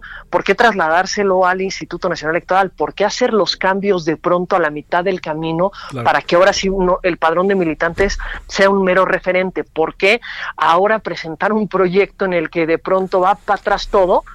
y eh, resulta que se queda la misma dirigencia hasta el fin del proceso electoral cuando había dicho exactamente lo contrario. insisto, qué bueno que se cambió el proyecto y que se aprobó otra cosa.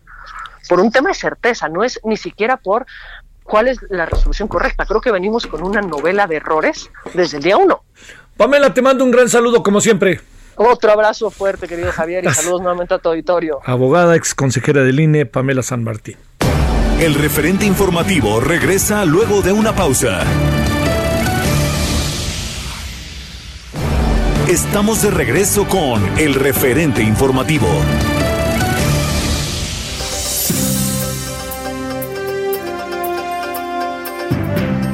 Marta Tagle, que es legisladora del Movimiento Ciudadano en la Cámara Baja del Congreso de la Unión, platica con Javier Solórzano en este resumen en torno a que ella acusa a Morena de meter mano al Fondo de Salud, un tema muy preocupante para todos los mexicanos.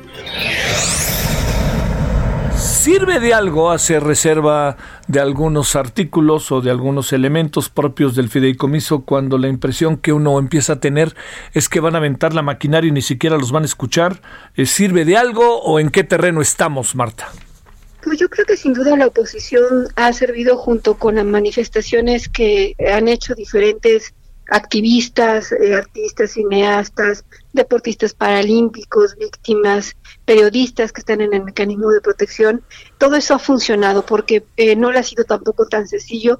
Recordemos que del jueves hasta la fecha, después de tres intentos, lograron apuntarlo en general y eh, se evitó que mediante una reserva metieran el fideicomiso de fondo para la salud, que recordemos que es el fondo que viene de lo que se llamaba como fondo de gastos catastróficos cuando existió el Seguro Popular y que tiene como fin atender enfermedades graves de las personas que no tienen seguridad social. Y cuando hablamos de enfermedades graves, por supuesto hablamos de temas de cáncer, de enfermedades renales, de personas que requieren tratamientos, eh, diálisis, hospitalización, intervenciones quirúrgicas eh, que deben ser cubiertas por estos fondos. Y ha sido gracias a la presión de, que se ha hecho desde la oposición y que incluso anoche hubo un, pequeño zafarrancho que se logró bajar esta intención de, Morena de meter esta reserva. Y lo que en lo que resta de la tarde, lo que estamos haciendo sin duda son presentar las reservas, pero también a raíz de lo que sucedió con el Fondo de Salud, eh, la Junta de Coordinación logró el acuerdo en el sentido de que todos los fondos eh, que nos interesa poner a salvo se voten por separado. Y eso va a ser muy importante porque va a ser una votación electrónica. Eh, sabemos que dentro de la 4T, no solamente de Morena, sino también de los otros partidos de la Cuarta Transformación, están en contra de la desaparición de varios de estos fideicomisos todavía nuestra última esperanza es que cuando se ponga una votación uno por uno, votación electrónica, algunas de estas votaciones se puedan ganar y se puedan bajar del dictamen de la discusión. Por eso ha valido la pena esta resistencia en la Cámara de Diputados, porque eh, pues están haciendo valer las razones y también poniendo la conciencia de lo que implica eliminar estos fondos, Javier. A ver, la, la, la otra parte, Marta, que le preguntaba yo ahora a nuestra compañera eh, Nayeli, eh, es eh, ¿qué, piensas de a ver es mucho dinero y se le quita áreas ello el gobierno asegura que les va a llegar y al mes ni siquiera se preocupen así lo dijo el presidente hoy. Pero y además hay mucha corrupción fue lo que dijo en los fideicomisos. Pero la pregunta concreta es ¿Qué garantía crees que pueda haber de que ese dinero llegue a donde debe de llegar? A las vacunas, a ver, este que sí estamos ahí sí que el dinero llegue a las vacunas y a todo lo que se ha planteado que debe de llegar. Qué piensas de esta otra parte que es la que genera la incertidumbre no Sí, pues ese es el, justamente por eso ha sido la batalla, porque eh, repiten aquí los mismos argumentos de lo que dice el presidente en las conferencias de la mañana, poniendo todos los fideicomisos por igual. Hemos señalado que sin duda ha habido corrupción en algunos fideicomisos por eso tiene que analizar caso por caso, pero no han querido hacerlo así. Y justamente los fideicomisos que afectan son aquellos que tienen reglas, que tienen beneficiarios, que afectan proyectos, por ejemplo, de investigación que se están realizando en instituciones de investigación, proyectos de realización de cine, en fin, una gran cantidad de temas que sí están claramente identificados, que tienen que rendir un informe trimestral vía Hacienda a la Cámara de Diputados y que ahí están los datos, pues. Y por el otro lado no encontramos ninguna garantía porque en el dictamen no viene ninguna garantía de que estos recursos se van a destinar a donde dicen que se van a destinar o que incluso como el propio presidente dice se van a reintegrar a las personas que los están están siendo beneficiarios. Porque lo que hoy dice el dictamen es simple y sencillamente que tendrán que ser atendidos esos problemas con cargo a los presupuestos de las secretarías. Y eh, por ejemplo la secretaría de gobernación ha venido disminuyendo un presupuesto y no va a contar con recursos suficientes y además se va a volver el tema de los derechos de las víctimas, por ejemplo, en un asunto de negociación presupuestal cada año para ver si le pones o no lo que necesitan las víctimas, los defensores de derechos humanos, a lo que no debería de ser y para eso había un fondo donde eh, justamente en situaciones de emergencia que estuviera en riesgo su vida se pudieran disponer de esos recursos en los cuales por supuesto había hay reglas y hay eh, personas que están como responsables de verificar que los recursos lleguen a donde deben de llegar. Oye, este, eh, por cierto, fíjate que sí, ¿la está confirmado. No, nomás te informo, si no lo sabías, me están informando que falleció Mario Molina, en nuestro premio Nobel, hace cosa de, de nada, ¿eh? hace cosa de nada. Este, déjame regresar, este, Marta, con, con un asunto para el desenlace. Eh, ¿qué podríamos nosotros esperar de lo que viene? Pues yo lo que eh, quiero pedirle a los activistas y a todos los que han estado atentos a esta discusión es que sigamos presionando y siendo conciencia sobre lo que implica realmente la eliminación de estos fideicomisos. Cuando escuchas las, sus historias, cuando sabes que de por medio hay niños con cáncer, mujeres con cáncer, eh, eh, eh, personas víctimas de derechos humanos, mujeres que han estado buscando a sus hijos desaparecidos, que están de por medio perdiendo estos apoyos, entendemos lo que implica, o tan solo si volteamos a ver lo que está sucediendo en Quintana Roo y, este tipo de fenómenos naturales que impactan a México cada rato y los desastres que se generan por ello. Entonces, lo que les pido es que estén atentos a esta discusión, que sigan presionando, porque todavía es posible que en la votación en lo particular logremos ganar algunas votaciones. Y si no, iremos también a dar la batalla al Senado y después todavía queda, por supuesto, la Corte, pero también la discusión del presupuesto donde lucharemos para que se reintegren los recursos que corresponden a estos programas en cada una de las dependencias donde se están quitando estos fideicomisos. ¿Qué va a pasar con la ciencia, mi querida Marta? Es muy preocupante. Ellos eh, tienen una razón de preocuparse porque además en el fondo se encuentran eh, la posibilidad de que se puedan presentar investigaciones con proyectos multianuales, cosa que ya no sucedería si se mete el tema a, los presupuestos. Y eran fondos que además les permitían recibir eh, subvenciones de organismos internacionales a través de estos fondos que simplemente se perderían.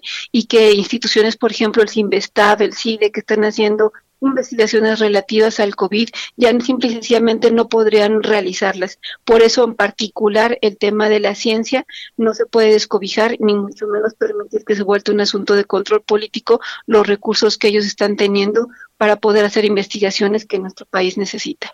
A ver, Marta, por último, porque sé que estás corriendo rumbo al pleno, ¿qué presumes que pueda pasar al final de la historia? Este, ¿Se van a aprobar? Y nos vamos a pelear y el país qué puede sufrir, qué puede padecer, qué alcanzas así como del corto plazo, qué alcanzas a, visualizar. Pues yo creo que en este tema eh, muchas personas que habían estado apoyando la cuarta transformación están realmente decepcionadas eh, y, eso al final de cuentas pues tampoco le sirve a nadie porque eh, el, cuando la gente se decepciona de, de, las opciones políticas por las que tomaron, pues terminan desilusionándose de la propia democracia.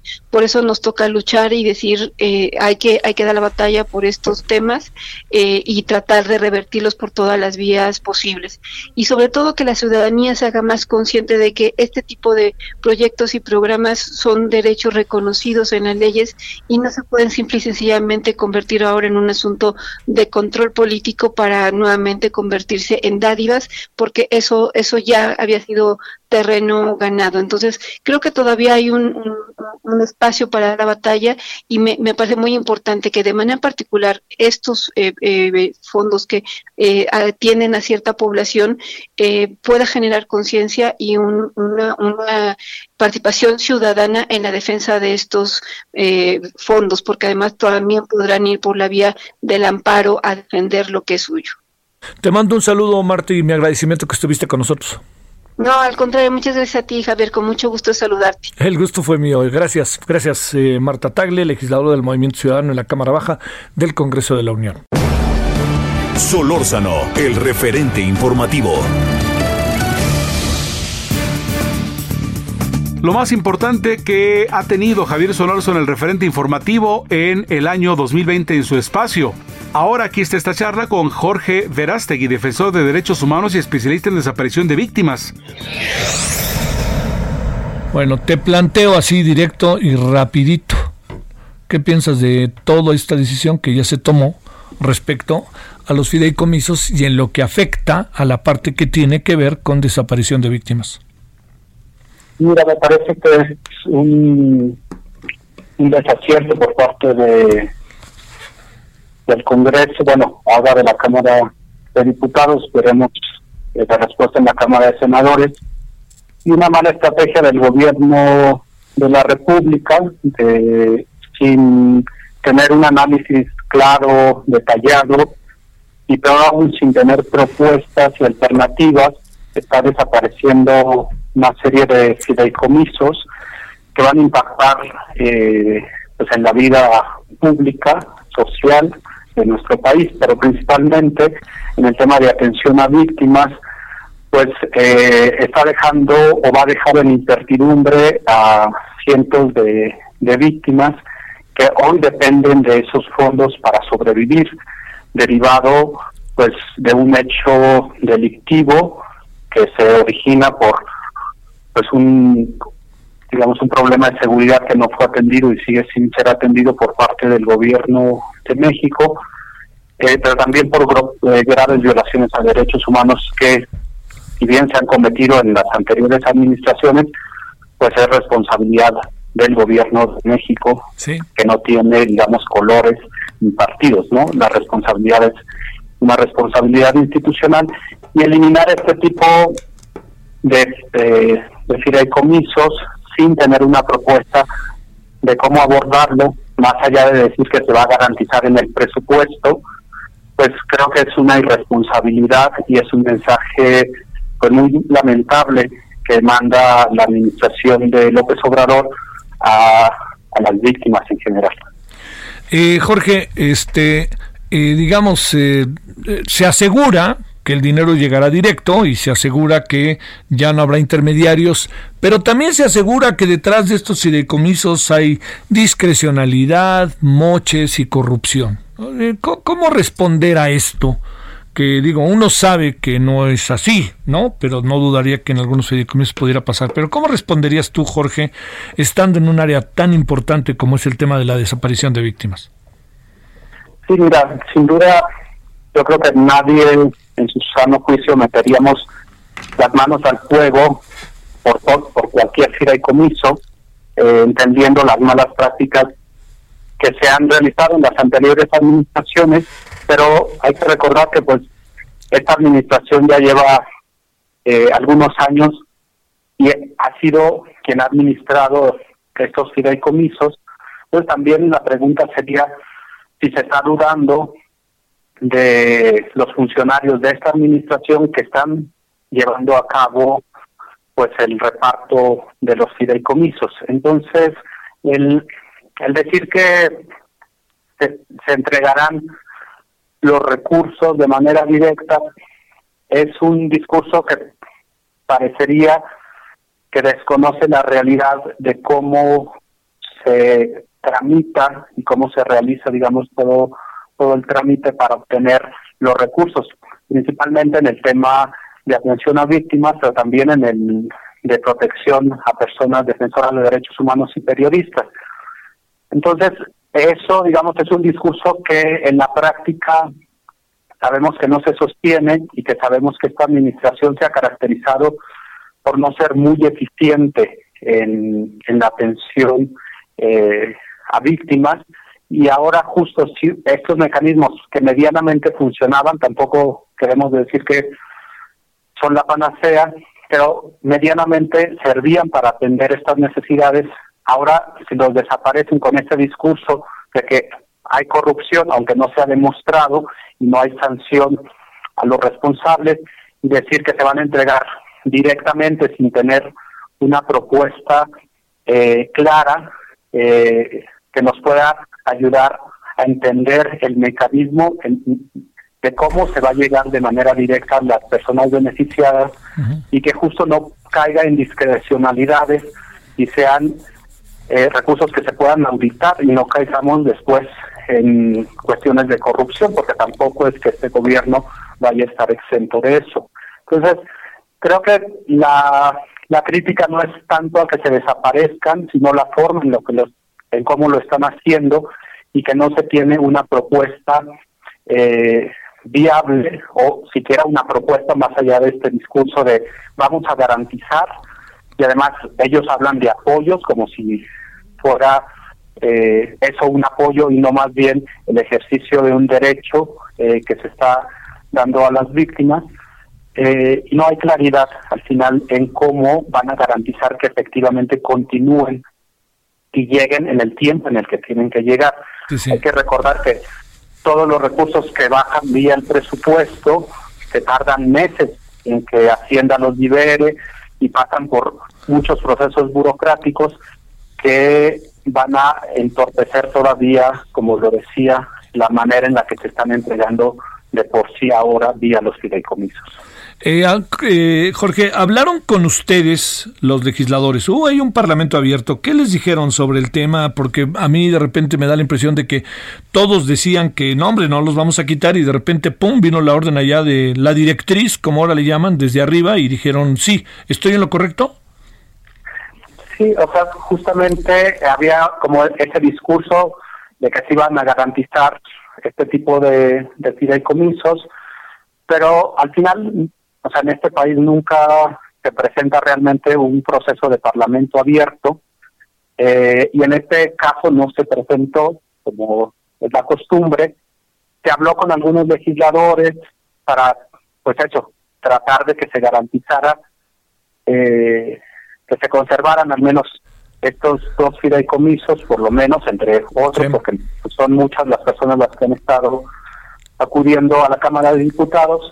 Eh, sin embargo, la respuesta de los legisladores ha sido muy vergonzosa. O sea, tienes eh, posturas como la de, bueno, de varios diputados y diputadas de, de Morena en el sentido de calificar como un grupo de terroristas, este, decía la diputada Padierna, a, las a los familiares de personas desaparecidas y víctimas que se fueron a que fueron a protestar a, la Cámara de Diputados.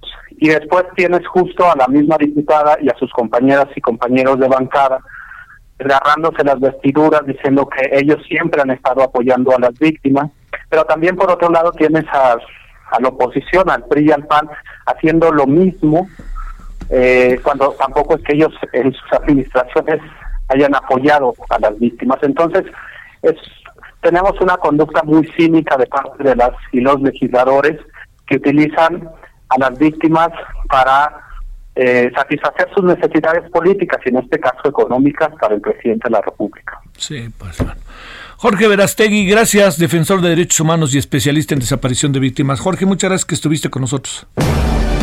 Solórzano, el referente informativo.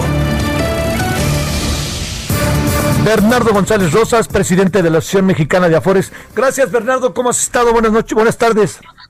¿Qué tal, Javier? ¿Cómo te va? Muy buenas tardes. Es un gusto. A ver, a ver, ¿qué piensas de lo que aprobaron las reformas al sistema de pensiones que ponen tope a comisiones de afores? Mira, dos cosas. La primera es que es una gran reforma que realmente va a ayudar a mejorar la pensión de los trabajadores mexicanos. Muchos más van a poder tener una pensión, una expectativa que solo el 30% de los trabajadores logren una pensión, ese número se va a incrementar al 90%, Javier. Y dos, de manera muy importante, también el monto de la pensión pues se va a incrementar de una expectativa que tuvieras una pensión equivalente al 26% de tu último sueldo al promedio de 70%, Javier. Entonces, obviamente es una gran reforma y que se da pues por el compromiso enorme del sector empresarial en México de poner el dinero para hacer el incremento del ahorro para el retiro, ¿no? Oh. Sí queda este tema que por supuesto nos debe preocupar y, no es un tema nada más de las afores, yo, yo te diría Javier, sino de pues, en general del sistema de competencia, del sistema de libre mercado que tenemos en México. Cuando tú pones un precio máximo a cualquier servicio, los que acaban siendo afectados son los consumidores, en este caso los trabajadores de México. ¿Por qué? Porque va a haber, evidentemente, eh, pues empresas que no puedan ofrecer sus servicios a precios fijados artificialmente. Y eso va en detrimento de los consumidores porque tienen menos alternativas, menos libertad para decidir quién administra. Además, una cosa que es fundamental, Javier, tu retiro, tu pensión. Claro. Entonces, por eso expertos como la Comisión Federal de Competencia, el propio regulador de las AFORES, muchos especialistas en materia de pensiones, levantaron la voz para decir, y por supuesto Amafore, eh, que era una mala idea. Sin embargo, pues de manera muy desafortunada vemos cómo la Cámara de Diputados y la Cámara de Senadores aprueban esta, e, e, este artículo en particular sin hacerle modificaciones. Y bueno, pues al final te decía, creemos que va a afectar de manera eh, final al, al, trabajador, pero por el, por el otro lado hay que celebrar el que se apruebe una reforma que por 23 años, Javier, se había buscado mejorar los parámetros del sistema de ahorro para el retiro y que sin duda va a garantizar que más mexicanos tengan mejores pensiones. A ver, eso parece que, fíjate que hay, hay como mucha, qué importante es que estemos bien informados de este asunto. Eh, es, eh, hubo por ahí eh, quien votó en contra, ¿no? 124 votos en contra, tres abstenciones eh, se plantea que, eh, digamos, que el incremento de las cuotas para, los, para la seguridad social y la aportación de los, de los trabajadores como nuevos, digamos, como asuntos que estaban, pero que ahora adquieren otra dimensión. Eh, ¿Cuál podrían ser los elementos en contra, Bernardo, que tú alcanzas a ver? Mira, yo creo que el principal argumento en contra es este, ¿no? que hay una recomendación de un regulador especializado, como es la Comisión Federal de Competencia Económica, que además tú sabes bien, Javier, es un organismo autónomo, nadie lo, lo ordena, y el Pleno de ese organismo especializado recomendó que no se aprobara la iniciativa con ese párrafo de precio máximo a comisiones porque iba en detrimento de los trabajadores. Ajá.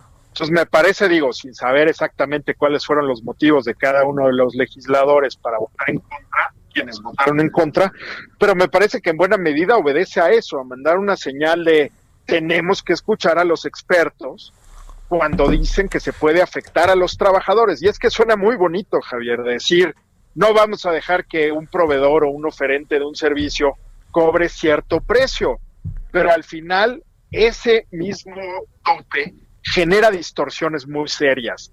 Y, no es algo nuevo, hay cientos de años de experiencia sabiendo que los precios máximos al final acaban afectando a quienes en teoría, con un discurso populista, buscan apoyar con este tipo de medidas.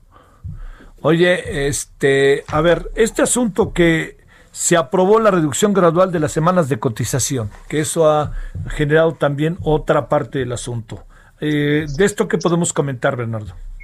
Yo creo que es buenísimo, Javier, cuando se desarrolló la, o llevó a cabo la iniciativa de reforma al sistema de pensiones que teníamos, se definió que para que un mexicano pudiera tener acceso a una pensión tenías que trabajar 24 años en un empleo formal. Así es. Afortunadamente el país no ha tenido las condiciones para generar empleos en el sector formal suficientes. Y entonces la mayoría de los mexicanos, solo el 30%, Javier, tendrían acceso a una pensión sí. por 1.250 semanas de cotización, que son 24 años. ¿Qué está haciendo esta reforma? está bajando el número de semanas de 1250 a 750, que son más o menos 15 años. Y eso sí va más acorde con la realidad de nuestro mercado laboral. Oye, pues gracias Bernardo González Rosas que estuviste con nosotros. Encantado, Javier, a la orden. Solórzano, el referente informativo. Ya nos vamos, gracias. Román García, Heriberto Vázquez, todo el equipo de El Heraldo Radio en estas entrevistas, en esta serie de entrevistas que ha realizado Javier Soloso en el referente, en este resumen de lo más importante del año. Hasta entonces, gracias, muchas felicidades, lo mejor para el 2021, que ya se acabe este 2020. Por lo pronto, les saludamos cordialmente en esta tarde. Hasta entonces. Hasta aquí, Solórzano, el referente informativo.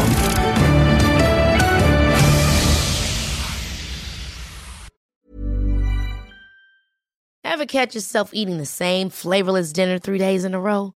Dreaming of something better? Well, HelloFresh is your guilt-free dream come true, baby. It's me, Kiki Palmer. Let's wake up those taste buds with hot, juicy pecan crusted chicken or garlic butter shrimp scampi. Mm. Hello Fresh. Stop dreaming of all the delicious possibilities and dig in at HelloFresh.com. Let's get this dinner party started.